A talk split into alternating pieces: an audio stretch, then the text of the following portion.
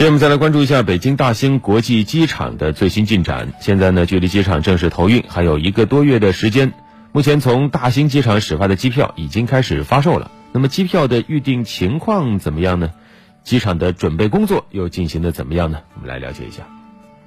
北京大兴国际机场投运前，中国联合航空公司将率先整体入驻。目前，中联航各平台发售的二零一九年九月三十号后的机票，从北京南苑机场出发到达的，已经改为由北京大兴国际机场出发到达。卖到了十月二十六号，呃，截止目前呢，总计是销售一万零七百五十三张，涉及的航班量呢是一百四十四班。从目前预订情况来看，北京大兴机场往来成都、广州、上海等热门城市的机票销售火爆。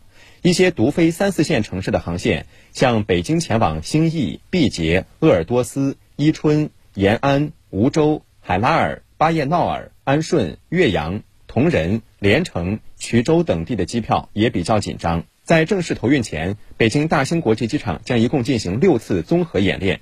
昨天。北京大兴国际机场举行投运前第三次综合演练，此次综合演练首次全部开放航站楼的五条指廊，开放四条跑道，增加了航空器故障、行李系统故障两大应急科目，开始初步压力测试。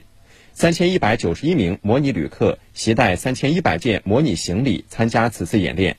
南航、东航、国航、首都航、河北航、中联航等六家航空公司加入了机组流程科目。模拟了国际、国内八十二个班次的航班。